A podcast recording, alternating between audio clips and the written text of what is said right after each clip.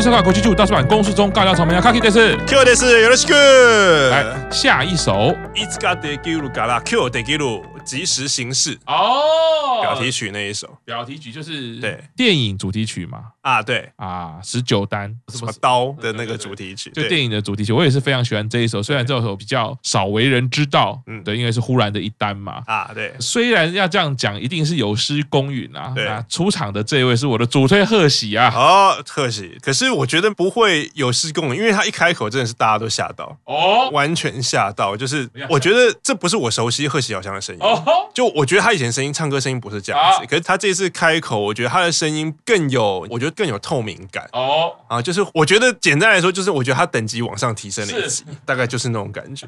Q 长这样说，好开心哦。对，哎，我真的很感动，就是这一首呢，每一首其实都很感动。这样讲完，就是每一首都我我都很感动。就是贺喜这个部分，是我真的没想到，他一唱出来就是唱真好哎。对，第一个是感觉就是这样，而且我们之前才做过节目，就是他在 mini life 的时候。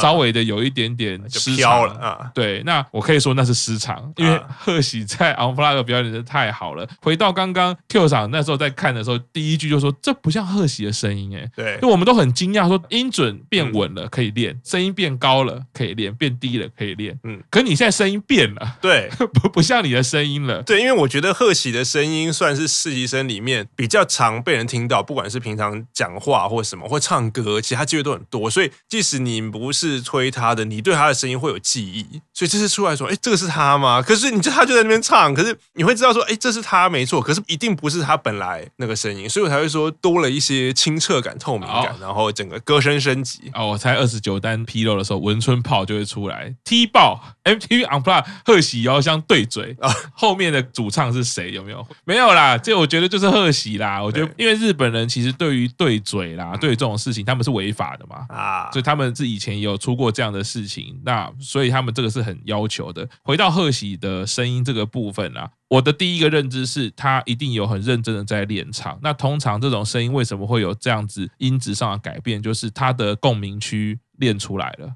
他练出了不同的共鸣区哦，那练出不同共鸣区的时候呢，其实决定你喉咙声音，就是你声音特色的这个声带的部分呢，你可以越来越轻松。那你越来越轻松，可是你的共鸣声越来越大，嗯，那你音质就会乍听之下像是转变啊。透过麦克风的收音的时候，你就会觉得它改变，组成成分不同了，对，你会觉得组成成分不同。那这一个出乎意料的歌声，除了好听，除了他唱很稳以外，我自己觉得在这一个表演里面呢。也是很感动的部分，是他练出了这个频率呢，是跟生田特有的一个就是中音的频率呢是非常契合跟 match 的。那那个生田特有的频率是什么？是有点像在下颚跟臼齿，我们这个口腔里面的下半部的这个共鸣区，那个是生田非常非常特殊的一个共鸣。所以生田在唱歌的时候，你会觉得他好像都在笑。所以他的共鸣区非常漂亮，而且他嘴巴是打开。当然，这废话，当然每个人唱歌谁嘴巴 谁唱歌嘴巴不是打开？不好意思，不一定啊。有一些那那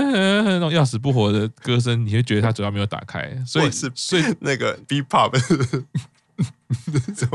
可那个不是在唱歌，那个只是在，那只是声音。对对，就是说生田的歌声啊，我很喜欢他的那个下颚跟臼齿左右的那个共鸣，因为你会觉得他就是让你觉得他笑到耳朵，所以接近在耳朵跟那个我懂我懂口腔下半部，那个是生田非常。我你这样讲，我对他唱歌画面有印象。对，我在不管是在配唱也好，或者是教唱歌啦，在跟沟通这个声音的部分，其实我们人的共鸣区，你用我们人体就会知道那个声音到底是在哪里。比如说鼻腔共鸣，大家都一定会知道。可是其实一定会有这个呃下颚区，或者是到喉咙，或者是到我们的胸部。生田那个地方很漂亮，贺喜竟然也有这个频率哦，所以以至于贺喜这个跟生田的合唱，是我认为这一场表演里面以重唱来讲，频率共振最密切而且最契合的哦。所以频率共振最密切、最契合，那大概听起来会是，虽然我们都听过嘛，所以你觉得为为什么频率？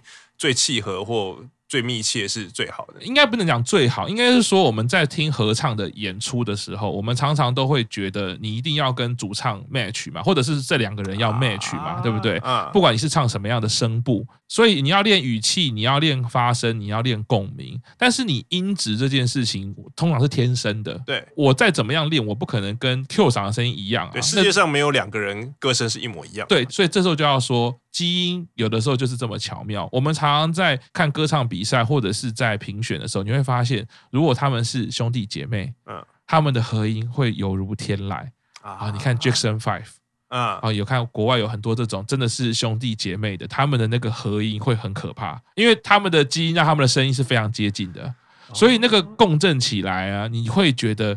哇，和谐度还有那个共鸣度会很不一样啊？为什么？其实它有点违反我们人脑的理解啊。它的为什么那么美？因为这个声音应该只能发生一个啊，因为一个每个人是独特的声音啊。所以当他们两个唱的很像的时候，你会觉得怎么好像有两个他？哦，这是不可能的事情嘛。所以最完美的状态是最好有两个，你要说复制人也好，啊，同时一个唱高音，一个唱低音，那那个合音会是真的很可怕。所以我们在做流行专辑的时候，你会常常注意到有一些声部，它是一定要主唱自己去唱。合音啊，对，我刚刚这样讲，因为我记得我有听过一些歌，像 Mr. Children 就蛮常听到那个合音师是主唱自己在后面合，因为那个没办法取代的，因为你自己和你自己的声音，那就是两个 match 的啊。对，当然有的时候会有不同的用意，比如说像乃木坂的团体的歌，嗯，它有些合音要男生。哦，因为因为他要带动气氛嘛，他要带动气氛，他要让你觉得那个画面感是这边有很多不同的人啊。可是今天如果我先要唱这首歌，是让你觉得很有感情，情绪要到达那个非常深处的点。可是我需要合音的时候，如果你就是只有一个人的声音，可是有两个声部，嗯，哇，你就会觉得那个触动非常强烈。可是你的画面感并没有被被干扰，对，你并不会觉得说有两个人在唱歌。所以是画面更加的单纯，就对。反正每一个人的形容其实一定都不一样，对你的感受不一样。只是说，我相信大家只要经历过合唱，或者是我们在讲合音的事情，大部分的时候啦，哈，就是少数状况例外，大部分大家会希望说你音质尽量要像啊。所以回到贺喜这一首，我会觉得很感动，就是他今天很努力的练唱，他让他声音呈现了不同的状态，是一个惊喜，是一个礼物。竟然可以跟深田学姐的声音这么契合哦！我觉得那个那个你要说是传承也好，你要说是一个努力的展现也好，啊，对于推贺喜的我会非常的感动。你竟然在深田学姐这首歌里面，你可以担任这么棒的合音，嗯，甚至是我觉得音质上来说最 match 的啊。然后当然除了音质以外，我也非常佩服贺喜，他都是和低声部的合音，独唱很稳，不用说，因为低声部的合音其实是比较难的。因为对女生来讲嘛，呃，不管是在声音的共鸣的那个音域的位置上是比较难以外，低声部的逻辑本来就比较难。就像我们之前讨论过嘛，其实一般人不会听到贝斯，嗯、我们听声音的大脑理解声音的顺序一定是从高音往下理解。对对，所以你你要和低音部本来就是比较困难的。你就想我要做这件事，我的物理原则就困难，然后我的大脑原则也困难，所以这是一种双重困难的表现。那贺喜真稳。表现的真好，独唱的部分也很有情感，然后呃稳定度也非常的好。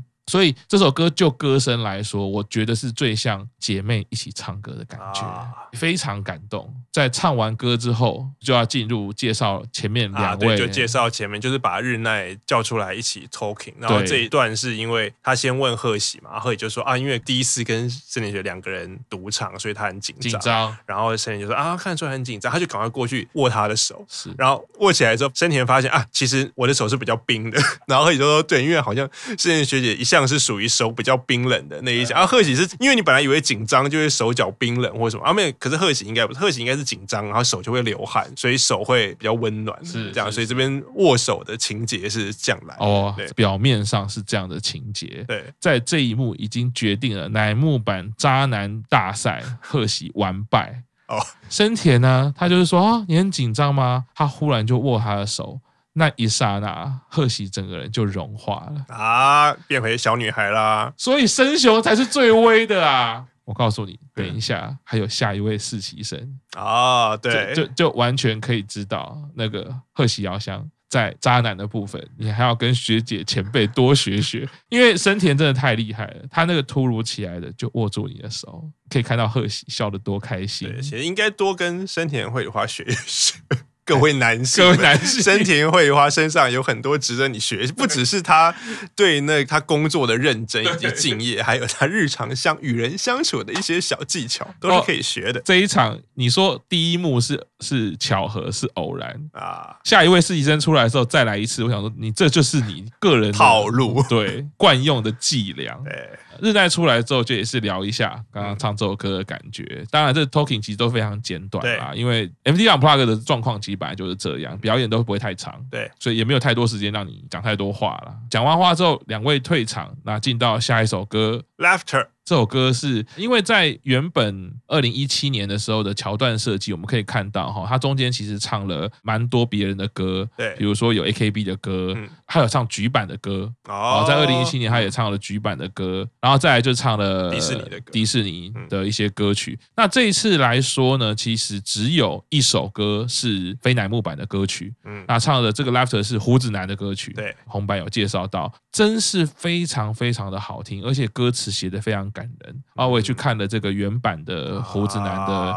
MV，然后呢，在唱功上面，他胡子男唱功非常的好，而且这首歌真的非常不好唱。呃，我自己觉得生田在选择这首歌，第一个他应该是真的喜欢这首歌，嗯，然后他也可以呈现出生田的唱功，嗯，然后最后是他其实一直在讲的是，其实 Laughter 是一只鸟。啊，他就是到底会不会飞，你到底可不可以飞向那个蓝天？我觉得还是呼应贯穿了，就是生田其实弟弟是在蓝天，或者飞向蓝天，准备要就是准备要毕业的一个心情嘛。对对对，所以我自己觉得乐团的那个热切的那种情绪，很像是微电影的那种故事，在生田这一场。表演里面很像是那种都会女子自己要走向努力奋斗的那个画面感。那虽然诠释了另外一个版本，但是这个深田的版本哈，我觉得相当有自己的灵魂啦，非常好听。但是我觉得两个版本都可以听。对，我自己会像看这种表演最开心的就是我借由一场表演，我又多认识了一首好歌啊，不只是乃木坂的歌有不同的诠释以外，哎，这种 Laughter 听了之后很感动。哦，那接下来就是 Talking。对，他介绍接下来的两首歌就是符合他毕业的主题。哦，因为接下来两首，现在先讲一首是 Sayonara 的一米，一首是绕远路回家，两首都是毕业单曲，而且都是跟离别跟再见相关主题的歌曲。是是，是，所以刚刚讲了哈，呃，先是 Sayonara の一米，嗯，我们出场的就是乃木坂最强捕师啊，哦，歌姬接棒人。久保史序里出来啦。对，哇，他穿一袭白色的洋装。啊。我记得一出来的时候，Q 长立刻说：“太仙了吧，仙女啊！因为久保本来就是仙女。我刚刚本来以为想要说人家说白袍巫师，既然你都讲最强捕师了，又穿白的，其实我想到那不就是白袍巫师吗？那以后要改成乃木坂甘道夫，甘道夫。那我想说破坏大家的画面感。虽然甘道夫也不是不好看，对，差有点远，毕竟就是个那个长辈。回到久保上面，大家一定会知道了，因为久保就是。他的那个仙女感，然后再来就是为什么讲最强捕食，特别在这一场表演要强调的特点，比较是他歌声的表现啦。啊，久保现在的。唱歌能力，不管是合音，不管是担任主唱，都已经是没话讲。那个成熟、技巧、情感的展现，大家都已经知道了。久保配生田可以说是现在乃木坂里面最强的歌姬组合啊，没错。久保自己的歌声，他自己的声音其实也是属于特色比较明显，比较像日奈。嗯啊，他的一听其实就知道是久保的声音。然后呢，他也可以独当一面。所以在前半段只有比较安静，只有钢琴的时候，生田其实是唱主音，然后。酒保来合影。进了乐团就是鼓进来之后，声部完全交换。哦，所以你看哦，也只有这两位可以玩这种事情啊，就是对他的声部就是两大段的交换。那其实除了玩这样子的画面感以外呢，我觉得也代表生田其实要让大家知道九保是跟我是同等的，嗯，他也可以主唱一段，然后我来合音。啊，当然这需要技巧啦，因为他即便要这样做给日奈，日奈可能也比较没办法，因为他就是只能唱主音的部分。对，但是在九保这边是完全没有问题，所以你完全可以听到两个不同的主唱。怎么样诠释主音的部分，然后另外一位担任合音的部分，那个两个人的声音互相建构、互相对话，我觉得这个就是呃双人合唱组里面是几乎是最完美，而且是最高等级的编排形式。因为双方都没有限制，就是可以你做到的事情我也可以做，然后我做得到的事情你也可以做，所以我们的变化就可以很多。对，所以就是你投篮我助攻，可是我投篮你也可以助攻，啊、完全是我们这种双核，而且、啊、就是就是你可以控球，我也可以控球。对啊，对对，你控球我还可以抢篮板。对对，就是那个互补的能力已经到达一种极致了，然后两个人搭配也非常好，所以以双人歌唱组合来说，是最希望达到就是这种状况，比较不是说像尤克里里呢，尤克里里就是 一一直有一个高音主唱，另外一个偶尔唱一唱嘛，没没有不好，我没有说那样不好，只是说一般来说我们想象的这种画面感是最强烈的啦，而且最后生田呢还特别有一个合音还特别拉长了啊，特别不一样，因为你知道在这种声音建构画面里面，生田一定更能玩。啊，就比较会有可以有即兴发，也不是说即兴发挥，就是做一些本来谱上面没有的事情。就例就例如说快攻的时候，你灌篮就灌篮，我可以来个那个大车轮啊，对，我可以我可以做一些，对，前面控球的人可以先把球丢向篮板，然后后面的人再跳起来灌篮那种。明明是没有必要的，但是你做一下，哎，感觉秀感。对，但是呢。再怎么样做表演，你还是敌不过自己真实的情感啊！所以呢，在最后呢，不要讲敌不过啦，其实我觉得那个概念其实就是说呢，唱到最后，因为他们有很投入这个情绪，其实你会发现九保最后一句好像转音快转不上去，可是还是有转上去，只是他的 timing 其实比较慢了一点，其实他是要哭了。对，那生田的前一句呢，你再回去听，他的声音也是像在哭声。嗯，因为我觉得这一首歌在下旬的时候。后其实都有表演，然后就是深演当 center，然后本来以为在他的毕业演唱会上会唱这首歌，后来发现毕业演唱会上。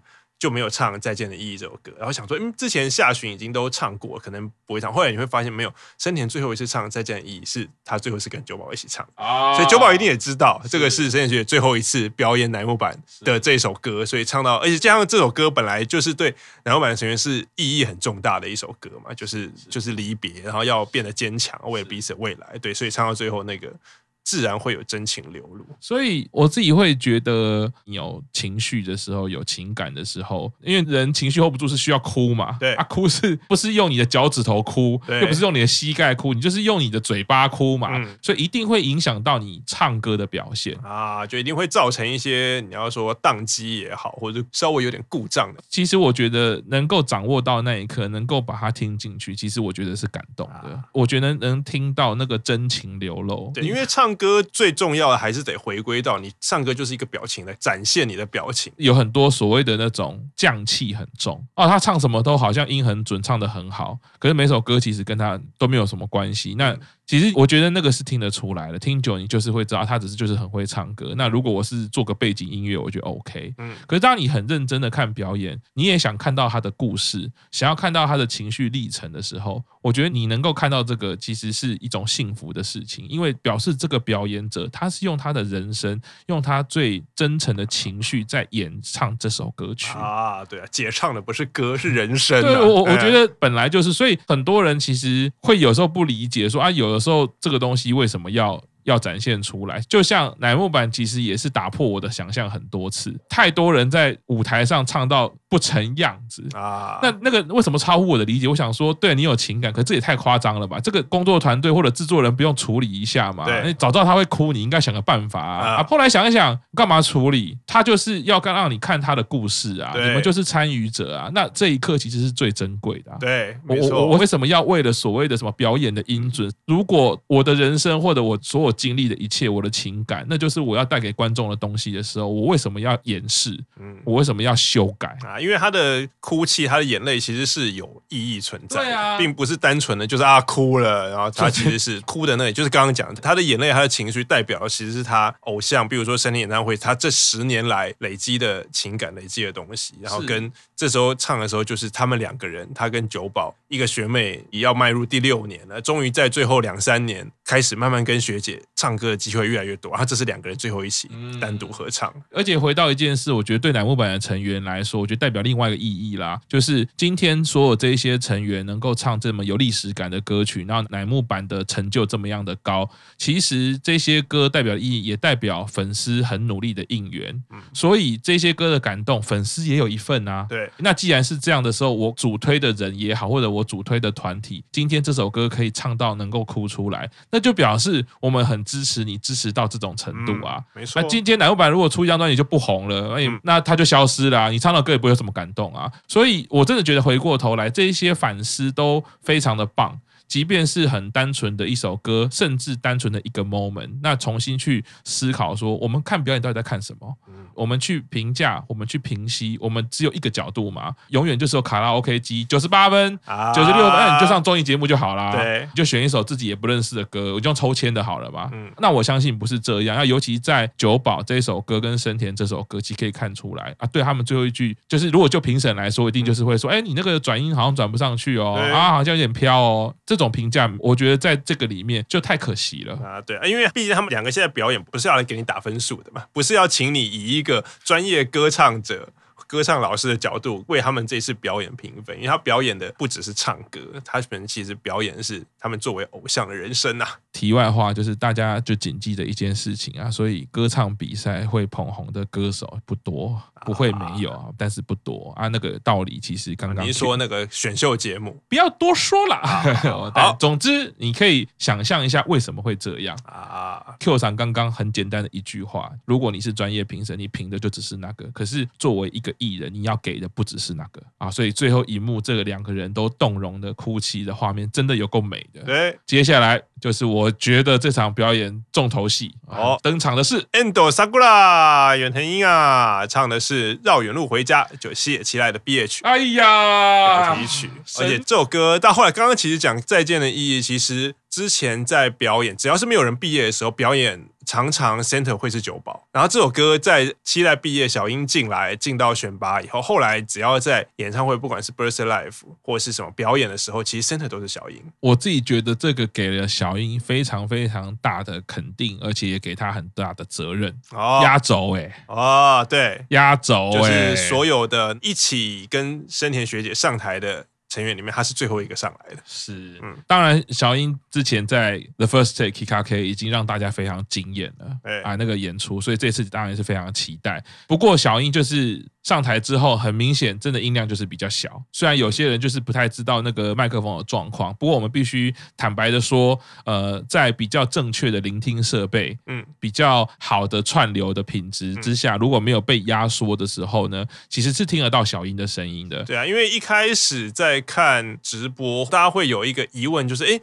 小英其实从头到尾都唱的很好，可你会发现，几个句的时候，好像忽然一两个音，或者是两三拍听不到小英的声音，或怎么样。然后后来经过玄关大人的支援之后啊，支援一个比较好的档案，再听，哎，是真的听得到的，是对。所以这边要来说明一下啦，这个在很多网络串流上面呢，我们看画面会知道说，如果频宽不够的时候，画面会变糊嘛。啊，对，就会变得没有办法一零八零，而就变七二零。对，大家现在对于影像的这一些规格都很熟了，可是其实对声音规格，很多人像一般来说，我们的 M P 三压缩的可能是一二八 kbps 这样子的品质，可是我当天在听的时候，我觉得它已经降到九十六 kbps 以下了，就比 M P 三的音质还要差，应该是。这样讲，M P 三是一种格式，它是它有各种画质啊，所以我也可以把 M P 三的画质压成非常高的，我也可以压成非常低的。了解，对。那我现在举例啊，如果假设它的音档是 M P 三的话，那平常我们听的是一二八，那像我们在工作用，我们都最少是做二五六，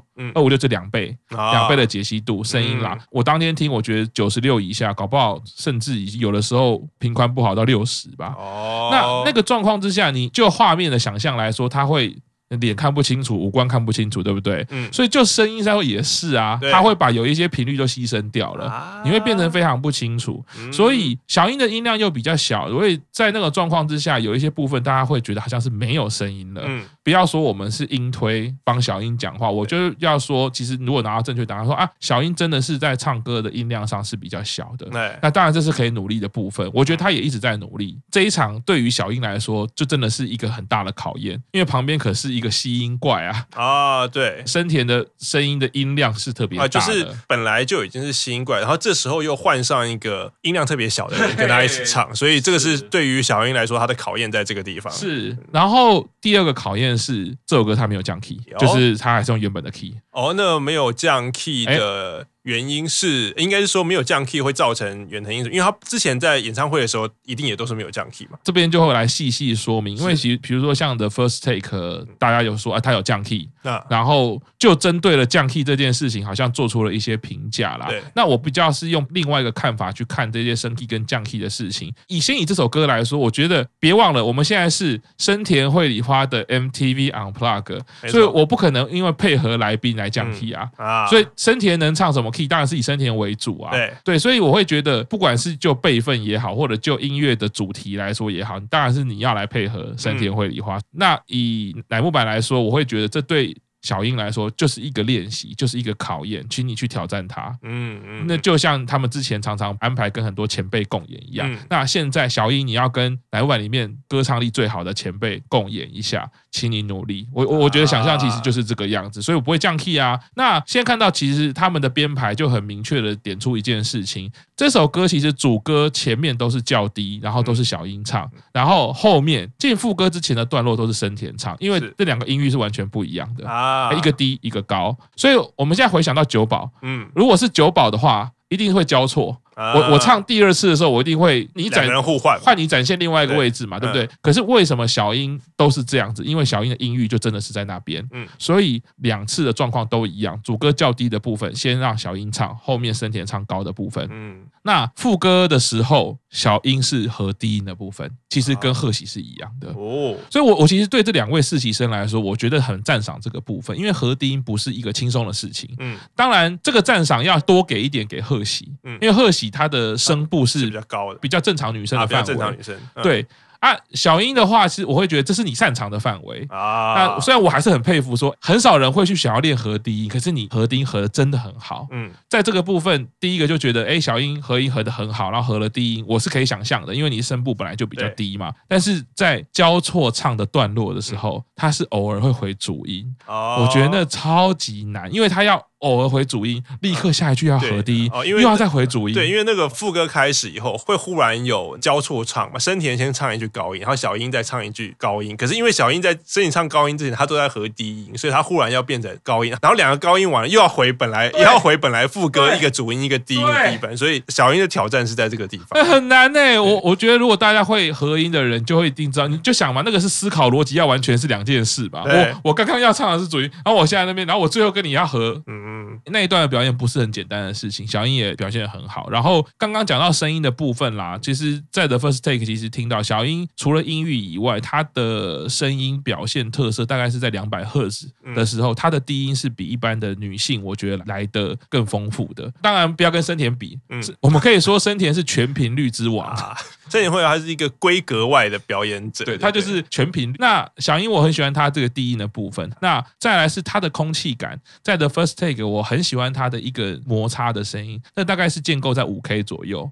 那个五 K 的那个摩擦感，我觉得是他的很重要的特色。然后本质他的声音其实一 K 的范围是很甜美的部分。大概这三个频率是小英我会觉得他是唱歌的特色。那其实，在第一大段唱完的时候呢，我们可以看到就是。他所有该有的表现其实都做到了，嗯，所以第一段唱完的时候，小英唱完那一刹那，他的表情我有特别截了一个图，笑得非常的甜美。啊，因为我觉得小英是一个真性情的人，所以他今天。表现的好，开心了。对，他的心情是藏不住的，难过的时候就是会哭，开心的时候就会含蓄的笑。对，那这整段唱完之后，我另外一个感动是，就有点像是第二首，我听到生田他在歌唱上面的努力。嗯，其实要比较才会知道嘛，小英其实也是。哦，其实从小英呃，我们以 Star 诞生啊，他第一首出来唱的时候，我就那时候就就注意到，再配合上 The First Take 这些资料显示，小英她的假音的起始音应该是在高音拉的部分。高音拉，对，高音拉的部分是他会使用假音的部分。嗯，可是刚刚我们是不是有说到有一个轮唱，一下要变唱主音，对，以上要变唱和音的，他的真音已经唱到两个八度的哆了。哦，你注意看他唱那一个句，虽然。只有短短的一句，嗯，几个字，三个字，三个音节而已吧。嗯、那个东西它是特别的，很努力的，很用力的要去唱。上去。那个绝对是，如果还有歌唱老师的话，一定是说你试试看唱到这个地方，我们把你的音域拓展到那个地方，嗯，试试看。所以他是很认真在唱那一句，我就是轮唱的部分，得得了得得得了得，对，都降西降拉。那个都他是用真音唱。哦，所以看过往来说，其实应该会很少听到小英唱这么高的真音，所以那个是他努力去练出来的。其实那个音很大声。哦，就是如果去听影片的话，他这个真音的部分唱的很好，他声音变小声，甚至有点像听不到的地方，我等下会解释。哦。所以《Star 诞生》，你看哦，他的初登场的时候，他唱的是松田圣子这首歌，对，那比原曲降了半音。为什么只降半音？因为他的最高音只有到 C。降，嗯，而且他那时候就像假音，所以我才说他的假音的起始音是高音拉，嗯，Star 诞生最高音他只到西降嘛，嗯，好，那我们先休息一下，稍后继续听大书版公示中。